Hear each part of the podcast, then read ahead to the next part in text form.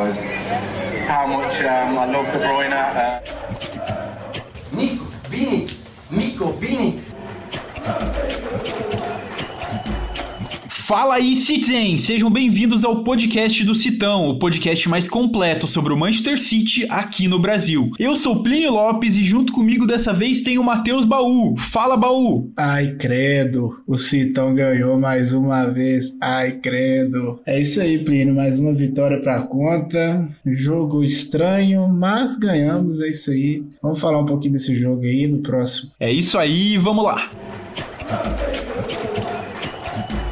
Bom, Baú, vou puxar já o gancho do que você começou falando. Ganhamos um jogo estranho, é verdade, mas foi um jogo estranho que a gente papou por 4 a 0 4 gols. Se a gente for olhar assim nas estatísticas de posse de bola, a gente teve 72%. A gente chutou 18 vezes contra só 5 deles. Eles chutaram só uma vez no alvo, mas mesmo assim não foi uma performance que convenceu, né? Não convenceu nem os jogadores e não convenceu nem o Pepe Guardiola. Foi até estranho, né? Porque se a gente for ver assim o Instagram, a gente olha o Instagram do Bernardo, olha o Instagram e a conta no Twitter do Zinchenko e do próprio Kevin De Bruyne, depois do jogo eles postaram, né? Vencemos, mas não foi uma partida tão boa. Só que olhando para essas estatísticas e olhando para o placar do jogo, fica até difícil você apontar o que, que não deu certo, né? Então eu vou começar apontando o que, que deu certo e daí a gente pode falar um pouquinho sobre essa partida e o que, que significou para o time do Pep Guardiola. A gente teve uma partida espetacular de João Cancelo novamente, com assistência, ele salvou, deu assistência pro primeiro gol, que foi do Rubem Dias de cabeça, que foi um erro da defesa do Newcastle, né? Mas foi um esforço espetacular do João Cancelo para essa assistência. E o Cancelo também acabou fazendo outro gol e, diga-se de passagem, um golaço. Meteu um golaço, driblou, chutou forte no ângulo, não tinha defesa pro goleiro. Então, assim, para mim o Cancelo com certeza foi o melhor jogador da partida. Eu tenho que concordar com todo mundo que falou isso, porque ele jogou de demais. E, cara, cada jogo bom do Cancelo só me faz lembrar de que ele vir pro City foi uma pechincha, né, cara? A gente conseguiu uma troca pelo Danilo por mais uns milhãozinho ali. Mas, cara, foi muito bom. Os torcedores da Juventus não entendem até hoje do porquê essa troca foi feita. Mas eu tenho um pensamento, assim, sobre o Cancelo. Ele não joga. Se ele continuasse na Juventus, ele não ia jogar desse jeito. Ele só joga desse jeito porque ele tá jogando no Manchester City e no Manchester City do Pep Guardiola. Ele não ia chegar pelo meio, ele não ia ter essa liberdade toda para fazer o que ele tá fazendo. A gente sabe que o Cancelo começou bem mal, né? Quando ele chegou, tinha muita gente que tava questionando, tinha até algumas conversas dele saindo, e tipo, os torcedores, ah, beleza, pode sair, porque ele não é um jogador espetacular, não é o melhor lateral. Se a gente trouxer outro lateral, tudo bem. Mas, cara, só precisou de tempo, só precisou de tempo pro João Cancelo voltar a mostrar o futebol dele. Só vou deixar mais um destaque aqui do que funcionou, que vai ficar pro Marres. O Marres também fez um gol e deu uma assistência, e ele vem jogando muito bem, tá mostrando que ele tá afim de jogar futebol. Se a gente for olhar ali para as maiores contribuições de gols desde o começo da temporada, né, dessa temporada 2021-2022, o Mahrez é o nosso líder com 15 contribuições para gol. Ou seja, ele tá jogando bem, tá pedindo passagem e sei lá, cara, eu gosto de ver o Mahrez jogando bem fora de jogo de Champions League também, para ele mostrar um pouquinho que ele não quer só jogar em Champions e não quer só jogo grande. Cara, se você deixar, eu vou fazer um último destaque. Eu sei que pode ser que você não concorde comigo, Baú, mas eu gostei da partida do Zinchenko. É claro que ele teve muitos erros, ele entregou a bola em alguns momentos, ele errou passes, mas ele tá se mostrando um pouquinho mais participativo no jogo, sabe? Ele tá conseguindo defender, fazer algumas interceptações e nesse jogo ele acabou dando até uma assistência que foi pro gol do Marres. Então, se eu pudesse destacar, eu destacaria a partida desses três jogadores, principalmente João Cancelo e Riyad Mahrez, que estão jogando muito, e o Zinchenko que tá se mostrando um pouquinho mais para a partida também. Que, que você achou? O que, que se destaca aí da partida, Baú? Fala pra gente. Bom, vamos fazer igual o Jason, né? E ir por partes. Eu achei, vendo o jogo, que a gente fala, eu falei que foi um jogo estranho, é, se você pegar na escalação ali, o Guardiola, pra comportar o De Bruyne, ele acabou tendo que mexer em alguns jogadores, né? Por exemplo, o Bernardo Silva jogou quase que né, nessa última partida, quase como um volante, né?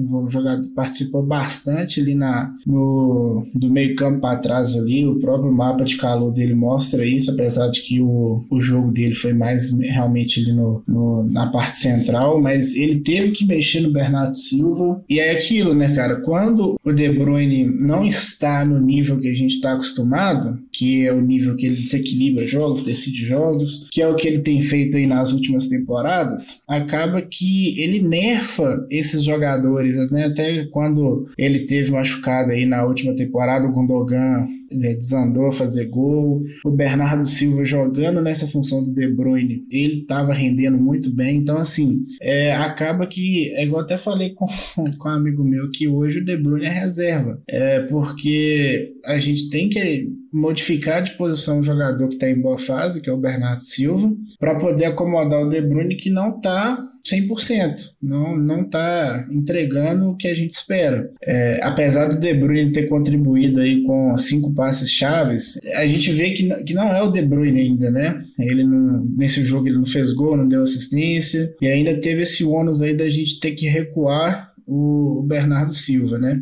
Sobre o, o Zinchenko, eu acho ele não é um jogador assim tecnicamente primoroso, tanto que ele não é titular e o, o Cancelo, né, ganhou a posição dele sendo lateral direito. É, então assim, né, acaba que foi uma improvisação que deu certo, né? Porque aí a gente mantém o Walker, que é excelente também na lateral direita, e o Cancelo na lateral esquerda. Então, assim, era um problema do City crônico, essa lateral esquerda, que, que por sorte a gente conseguiu ajustar. Sorte não, né? O Guardiola tem um histórico de, de tirar essas, essas modificações aí da cartola, por onde ele passa, ele, ele consegue adaptar os jogadores. Aí você vê que até o Delphi, naquela temporada, eu não lembro se foi na temporada, foi, foi foi na temporada que o City ganhou é, os quatro títulos nacionais, né? É, do Centurions lá. É, o Delphi parecia que ele era um jogador, tipo assim, ele foi até pra seleção, de tão bem que ele tava jogando de lateral esquerdo. E o Delphi é um jogador extremamente comum. Então, assim, o Guardiola tem essa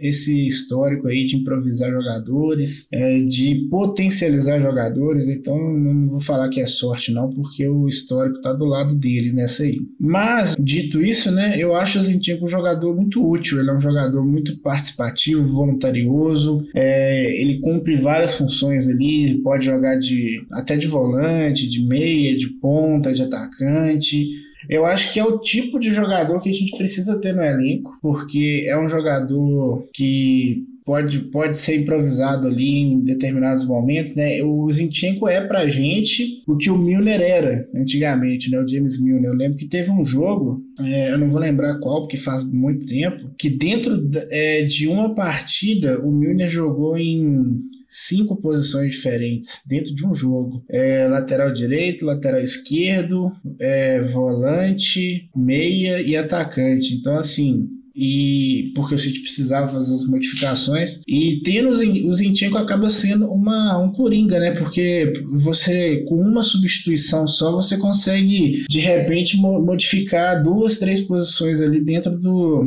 dentro do campo, né? Então eu acho ele um jogador assim muito útil, deu uma assistência, um passe assim até de, de nível difícil, né? Um cruzamento muito bem feito e eu não abriria a mão dele não, assim, é lógico que o Zinchenko tem que entender que ele não é é titular, ele vai ser reserva. Se dentro dessas condições ele quiser ficar, eu manteria ele aí por muitos anos ainda. Apesar que ele tem seus problemas realmente, mas é um jogador para mim que eu, além de ser muito identificado também, né? E falando, voltando a falar do, desse jogo específico, é, a gente teve ali a, um jogo que, que as coisas aconteceram, né? Assim, os gols foram saindo e, e foi, foi dando tranquilidade, né? Mas é o tipo de jogo que a gente vai ver, o, quem, quem vê o resultado fala assim, poxa, City amassou e apesar dos números indicarem isso, quem assistiu o jogo viu que foi uma partida até meio, em determinados momentos, monótona. Mas é porque o Newcastle é um time fraco, né? Tanto que eles estão aí na. O Newcastle está aí na, na zona de, de rebaixamento, né? Provavelmente deve movimentar aí a janela de, de inverno, né? Porque agora eles têm um dono muito rico, então o cara não vai querer pegar o time já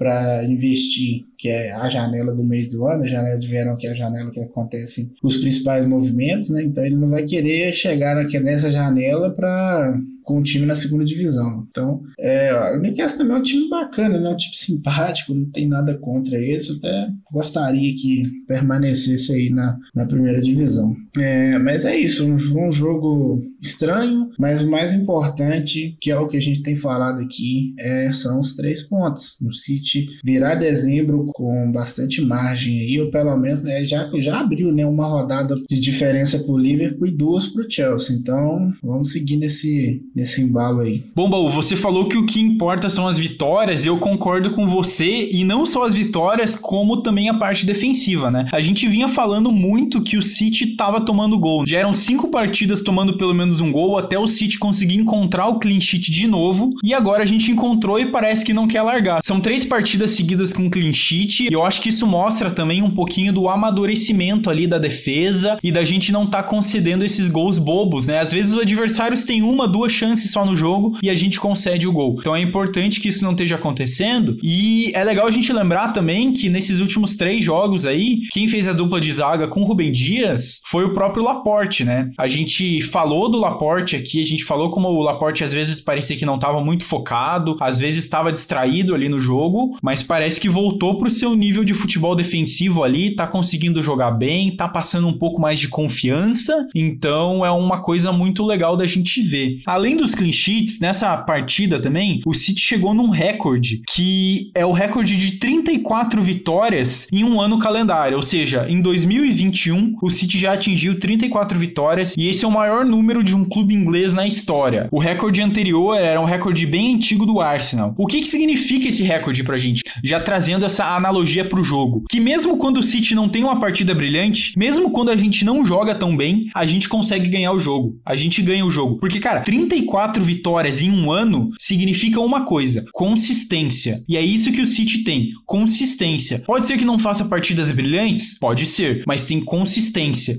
Consegue jogar do mesmo jeito sempre, sabe? Tem um modo de jogo, tem um modelo de jogo. A gente pode trocar algumas peças. A gente pode ter o Zinchenko no meio, a gente pode ter o Walker, a gente pode ter Cancelo, De Bruyne, Gundogan, Rodri, Fernandinho, mas os jogadores sabem como jogar porque é um time muito bem treinado. Então eu acho que esse dado desse recorde das vitórias em um ano mostra muito do que é o Manchester City e mostra muito do que é o Manchester City nesse ano e nessa temporada, porque é um City que tá diferente, é um City que não tem atacante, a gente já tava jogando sem atacante, a gente continua jogando sem um atacante fixo, então mostra um estilo de jogo sendo construído por Pep Guardiola. Bom, e essa consistência do City também vai passar um pouco pelo meio-campo. A gente fez uma enquete, né? Você tava falando um pouquinho sobre essa entrada do Kevin De Bruyne no jogo e como a gente precisa mover algumas peças, como o Bernardo Silva, que acabou fazendo uma partida não tão boa, porque deu uma desaparecida ali na parte ofensiva do jogo. A gente fez uma enquete com os nossos ouvintes aqui no Spotify, é, perguntando que com Kevin De Bruyne de volta, né? Porque fez uma ótima partida ali contra o Leeds, com Kevin De Bruyne de volta, quem que eles queriam, quem que eles esperavam que o Guardiola escolhesse para jogar no meio-campo. E a maioria escolheu Bernardo e Rodri. A maioria, 80%, só teve acho que dois ou três votos escolhendo Gundogan e Rodri, sabe? Então, eu acho que é isso que vai acontecer. No final das contas, você falou, ah, Kevin De Bruyne é banco. Eu concordo que ele merece ficar no banco, mas eu acho muito difícil que com ele sadio, com ele podendo jogar, o Guardiola vai optar por isso. Então, eu acho que cada vez vai ser mais comum a gente ver De Bruyne, Bernardo Silva e Rodri começando no meio-campo nesses jogos, e daí a gente vai ter uma mudança ali na frente, né? Quais vão ser as peças. E falando em mudança na frente, Baú, eu acho que a gente precisa comentar sobre isso. Foi até uma surpresa quando a gente viu que o Foden e o Grealish não iam jogar, estavam no banco. O que que aconteceu, né, cara? O Guardiola optou por não colocar, eles tinham condições de jogo, mas o Guardiola optou por não colocar eles no jogo por indisciplina. E ele foi bem claro e deixou isso, tipo, bem claro na entrevista pós-jogo. Ele falou que não era por rotação da equipe, falou que não era por falta de condição de jogo, que era por indisciplina mesmo. O que que acontece? Foden e Grealish saíram na noite do jogo contra o Leeds, devem ter aprontado aquela, né? A gente sabe que o Foden também não é o jogador mais santo do mundo e nem o Grealish, né? É, o Grealish também tem um histórico aí de ir pra balada, de sair pra show, esse tipo de coisa. Os dois saíram juntos e, segundo uma reportagem escrita pelo Sam Lee lá no The Athletic, o Sam Lee é um dos maiores jornalistas que cobrem o Manchester City. Nessa reportagem pro The Athletic, ele tava contando que os dois jogadores chegaram no dia seguinte do jogo do Leeds. O jogo do Leeds tinha sido numa terça-feira, eles chegaram na quarta-feira. O Guardiola não foi dar treino naquele dia, porque era um treino de recuperação pós-jogo e algum funcionário, algum amigo do Guardiola ali, alguém da comissão técnica, foi falar pro Guardiola, falou: "Cara, os caras chegaram acabado aqui. Chegaram e não conseguiram treinar. Até que eles tinham um compromisso com mídia de entrevistas para gravar vídeos, foi tudo cancelado porque os caras não estavam bem não no outro dia. E o Guardiola sempre leva muito a sério esse tipo de comprometimento, né? Eu acho que ele leva a sério até demais, cara. Mas ele leva a sério porque ele tenta estabelecer, né, uma disciplina dentro do campo de jogo. Ainda mais que a gente tá falando num período de Covid, né? A gente teve vários jogos cancelados por causa de Covid, jogadores testando positivo para Covid. Então a gente ficou sem Foden e sem Grealish. E se a gente já tava pensando em um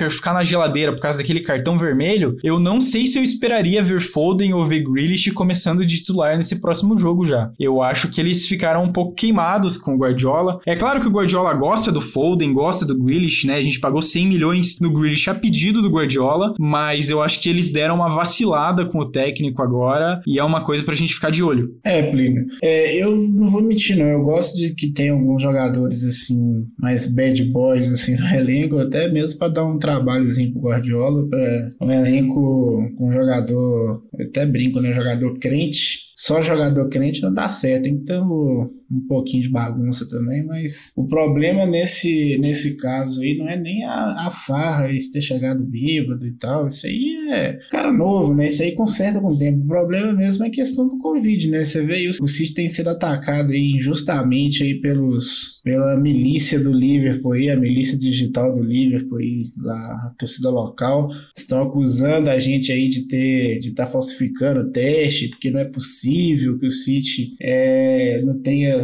Teve acho que dois casos só, e, e todos os times estão tendo o City não. Então, assim, estão meio em choque lá, porque o City não tá. Tem, é, tá conseguindo controlar os casos, tá conseguindo fazer os seus jogos. E é, então, assim, não, não, é bom não ficar dando brecha, né? Igual até aconteceu, e os caras vão pra uma festa, é, contrai o vírus, aí vai pro treino, passa pros outros, aí surto de Covid no elenco, o City tem que adiar jogos e acaba que é ruim para eles mesmo, né? essa vocês têm que aproveitar, fazer o máximo de jogos que der e os outros lá que se virem lá com, com o elenco, jogos sub-20, igual o Chelsea teve um jogo que teve quatro jogadores no banco só, então assim, fica mais o, o alerta mais por, por, esse motivo mesmo. E um vacilo, né? Eu acho que o Foden, igual você falou, nunca foi santo, né? O menino já tem aí seus tem três filhos já, o Grealish também no Aston Villa ele tinha, tinha histórico, já contratou sabendo, né? Então, agora não tem muito o que fazer. Mas acho normal da idade, acredito que uma conversa ali é, com o Guardiola vai trazer os meninos aí de volta pro eixo e tomar cuidado, né? Os protocolos têm que ser seguidos, não só eles, mas como todo mundo, continuar usando máscara, se vacinar, importante, o vírus está aí ainda, tem a variante aí que tá assombrando aí, então assim, não, não pode dar mole. Bom, Baú, para completar a rodada aqui pra gente foi perfeita, uma vitória pra gente, três pontos, o Liverpool foi lá e empatou com o Tottenham, conseguiu empatar com o Tottenham. Eu não sei se esse resultado foi pior pro Liverpool ou pro Tottenham, porque foi uma partida muito estranha, cheio de chances perdidas do Tottenham, e daí o Liverpool conseguiu virar, e no final das contas teve um jogador expulso. Foi um jogo bem confuso. Aliás, um jogo confuso e com uma arbitragem bem ruim. A gente vem falando já, teve alguns jogos do City que a gente reclamou da arbitragem, e parece que essa arbitragem inglesa tá, tá de sacanagem nessa temporada, né? O VAR também não chamando em algumas horas, chamando em outras. É bem estranho, mas pra gente pouco importa, o que importa é o resultado. Liverpool tropeçou, empatou, o Chelsea também empatou mais um jogo agora, e significa o quê? Que o City tá seis pontos na frente do Chelsea e o City tá três pontos na frente do Liverpool. Então a gente abriu essa rodada pro Liverpool e abriu duas rodadas pro Chelsea. E vale lembrar que o Liverpool e o Chelsea ainda se enfrentam ali no dia 2 de janeiro. Significa o quê? Que a gente vai abrir uma distância maior ou do Liverpool, ou do Chelsea, ou dos dois, o que pra gente é ótimo. Tudo que o City precisa fazer é o dever de casa para a gente continuar como líder. E é aquilo, né? Sempre que o City vira como líder no Natal, o City é campeão. Isso já aconteceu em duas temporadas, inclusive na 17 e 18. E nas vezes que o City não virou como líder no Natal ali, o Liverpool virou e no final das contas a gente buscou o resultado contra o Liverpool. Então eu acho que essa penada que o Liverpool e o Chelsea estão tendo agora em dezembro, e não adianta colocar a culpa só na Covid, não adianta colocar a culpa só no calendário, não estão jogando tão bem. O Liverpool era para ter perdido ou empatado outros jogos, que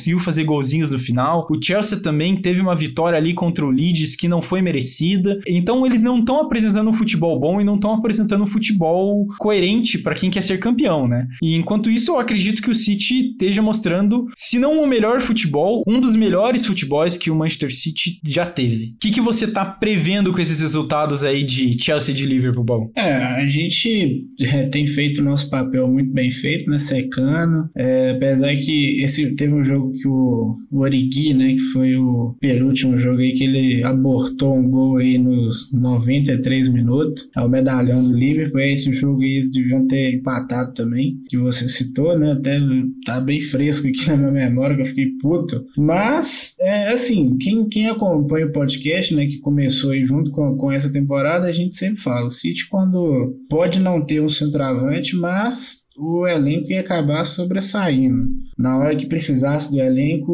o City ia pesar. E não tem jeito. Ele fala, ah, gastou, é o time que mais gastou. Gastou por isso, porque quando chega, o City sabe o calendário que tem, sabe o que precisa. Por mais que a gente critique aí, ah, é, é muito jogador no ataque e aí, tipo, não tem um lateral esquerdo reserva. Mas assim, Deus escuta esse Guardiola, escreve certo por linhas tortas, né? Então, eu acho que esses tropeços do, do Liverpool e do Chelsea estava dentro do, do, do, planejado, assim, pelo menos para mim, né? Eu já imaginava que isso ia acontecer. Principalmente se você levar em consideração aí que o City pegou todos os jogos difíceis, né? Os jogos contra o Big Six, com exceção do Arsenal, fora de casa. Então, é, e esses jogos já foram, né? Só tem o Arsenal agora que, na verdade, é o, é o retorno, mas se você pegar o City entrou dezembro aí com jogos bem tranquilos para fazer, né? E já não podemos dizer o mesmo aí de, de Liverpool, Chelsea, United, né? United, foda-se também, né? Não vai brigar pelo título, mas o City, a, a, pior parte da temporada até aquela, né, que o City pegou o Chelsea, Liverpool, PSG na sequência, e o City conseguiu sair vivo ali, né? Então, tinha que se manter vivo até dezembro. Dezembro é o sempre é o mês chave do Manchester City. O City começou aí uma, uma run, né, de vitórias. Tem grandes chances de terminar dezembro invicto. Então, assim, os tropeços dos adversários iriam vir mesmo. Então, se o City conseguir manter essa, essa pegada aí, é, mais uma vez o título será decidido em dezembro. It's lovely from Cancelo. Keeps on going, João Cancelo! Oh, brilliant! His 100th appearance as a Blue. He already has an assist. Now he has a goal.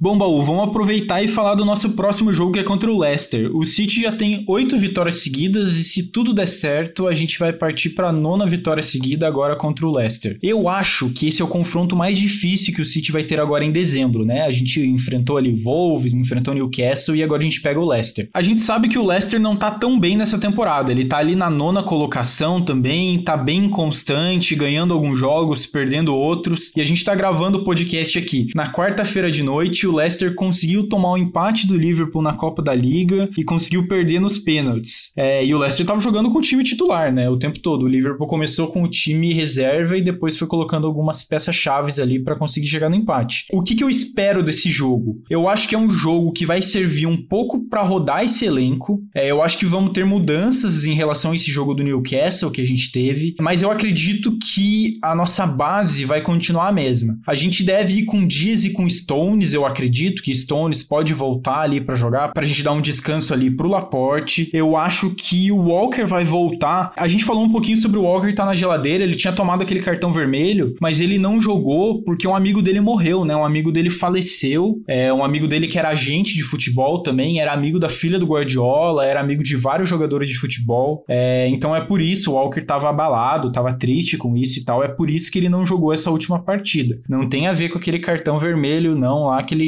tomou por bobeira, né? Ele até perdeu um jogo por causa daquilo, mas o segundo jogo é esse o motivo, não é porque o Guardiola tá bravo com ele ainda. Então eu acho que é um jogo pro Walker voltar. É bom a gente ter o Walker de volta, porque ele tem uma parte defensiva bem forte e consegue contrastar com essa parte ofensiva do Cancelo, que eu também vejo que vai jogar, tenho certeza disso. Bernardo Silva, Rodri de praxe, né? A mudança é ali no ataque, né? Vamos ver se a gente vai ter o quê? Um Raheem Sterling ali, Gabriel Jesus continua, eu acho que Phil Foden e Grealish não devem começar essa partida por conta da questão disciplinar ali. Eu não sei como que o City vai lidar em relação a isso, mas eles devem aparecer no banco. E eles têm que estar no banco mesmo, cara, porque tipo, ah, a coisa disciplinar é coisa disciplinar, mas ganhar jogo é ganhar jogo. Os dois são talentosos, são bons atacantes, jogam bem, então eles têm que aparecer. Mas eu tô pensando assim também numa entrada de Gundogan nesse jogo também, já ficou um jogo de fora, ele precisa de ritmo de jogo. O Guardiola fala bastante sobre essa questão de ritmo de jogo, né, Baú? Sempre nas entrevistas deles e o Sam Lee, os outros jornalistas também comentam é, bastante sobre isso, que o Guardiola gosta desse conceito, que é fazer os jogadores jogarem, treinarem forte, descansarem, então tem que manter esse nível. Então, como a gente não teve Gundogan, como a gente não teve Walker, esses dois jogadores devem aparecer. Vamos ver quem que a gente vai mudar, porque depois de três dias também já tem o jogo contra o Brentford, né? Então, é isso que eu espero. Eu espero uma vitória, um jogo um pouco mais difícil. A gente sabe que o Leicester gosta de atacar, a gente sabe que o Vard é perigoso, é, eles têm um contra-ataque bem veloz, bem rápido, mas se a gente conseguir dominar o jogo e dominar o meio-campo, não tem por que ter tanto medo do Leicester, porque a defesa deles não é tão forte, apesar deles terem o Schmeichel no gol, eles acabam tomando muitos gols. Nessa temporada eles já tomaram 27 gols e o City só tomou 9, só para vocês verem a diferença. Eles tomaram três vezes mais gols que o City. Então, cara, é essa a diferença que tem de um time que tá brigando pelo título e para um time que tá brigando para ficar ali no meio da tabela. É, a gente tem que levar em consideração também, Plínio, que o só em, deze... em... em dezembro o Leicester teve dois jogos adiados aí por conta de surto de Covid. Um desses jogos não foi culpa deles, né? Que foi no... o surto foi no elenco do, do Tottenham, mas o jogo contra o Everton foi adiado por causa dos jogadores do, do Leicester, né? Esse jogo mesmo de hoje pela Copa da Liga Inglesa, o Leicester teve que jogar com o Na zaga, um volante, por sinal um excelente volante, é, jogando aí de zagueiro, para poder completar aí o time, né? Um, um banco com com, com opções assim mais modestas, né, pra, por causa de, dessa questão aí de Covid. É, então, assim, dentro de casa, o City tem a obrigação de ganhar do Leicester. A gente, a gente falou ali no começo da temporada, né, que o, é, poucos times ganham do Leicester dentro de casa, né, o Leicester no King Power Stadium, mas jogando em casa, o City tem que, tem que ganhar. O City é mais time, o City é mais tudo. Então, assim, não tem, não tem muita conversa. E aí, além do, deles não, ter, não terem jogado direito em dezembro, né? Ficaram antes desse jogo de hoje. O último jogo desse tinha sido no dia 12, então assim, né? Ficaram 10 dias aí sem jogos. O City também teve a semana livre, eles jogaram hoje com elenco reduzido e jogando prorrogação, é, pênaltis depois de ficar 10 dias parado. Então, assim, o Leicester vem cansado por um jogo o City vai jogar em casa, então assim, a gente não espera menos do que, do que a vitória, né? Nem pode. Baú, a gente tem uma tradição nova aqui no podcast que a gente sempre vai estar tá tentando descobrir e tentar prever qual vai ser o placar do jogo. No último jogo, eu tinha dito 3 a 0 o Thiago tinha dito 2 a 0 no final das contas ninguém acertou, mas eu cheguei mais perto. Bom, para esse jogo, eu vou começar chutando o meu placar e depois eu vou pedir para você falar. Eu tô esperando um jogo de sei lá, 2 a 1 um pro City. Eu acho que vai ser um jogo pegado, eu acho que a gente pode começar abrindo o placar, abrindo aqueles 2 a 0, tomando o gol e ficando aquele jogo chato pro Manchester City. É o que eu esperaria olhando pro Leicester. Eu acho que a gente tem condição de marcar gol, como você falou, o nosso elenco é melhor, o City é mais time, o City é melhor do que o Leicester, mas eu tenho um medinho do Jamie Vardy ali, não sei o que, que ele vai aprontar para cima da gente. E você, o que, que você chutaria aí, Baú? É, de certo nesse jogo aí é o gol do Vardy, né? é, assim como o City adora tomar gol do som, o Vard também não fica atrás. Então, o gol do Vard já tá aí garantido. Então, assim, eu acho que esse jogo vai ficar 3 a 1 pro City. O Vard vai deixar o dele ali. Se não for o Vard, vai ser o Reanati, com a lei do ex. Então, assim, meu, meu palpite para esse jogo aí é 3 a 1 City. Perhaps we'll have a shot here. Yes, it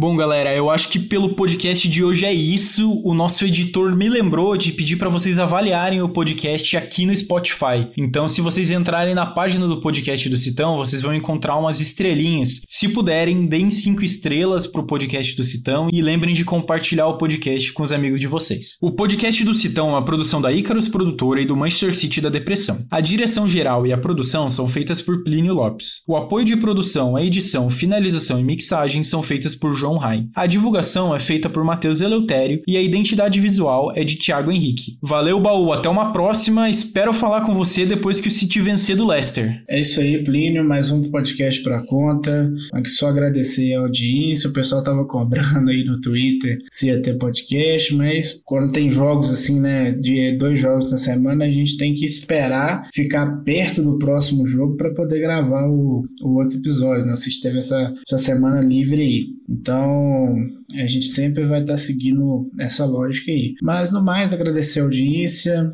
é, compartilha o, o episódio aí com seus amigos. E é isso aí, tamo junto, até a próxima.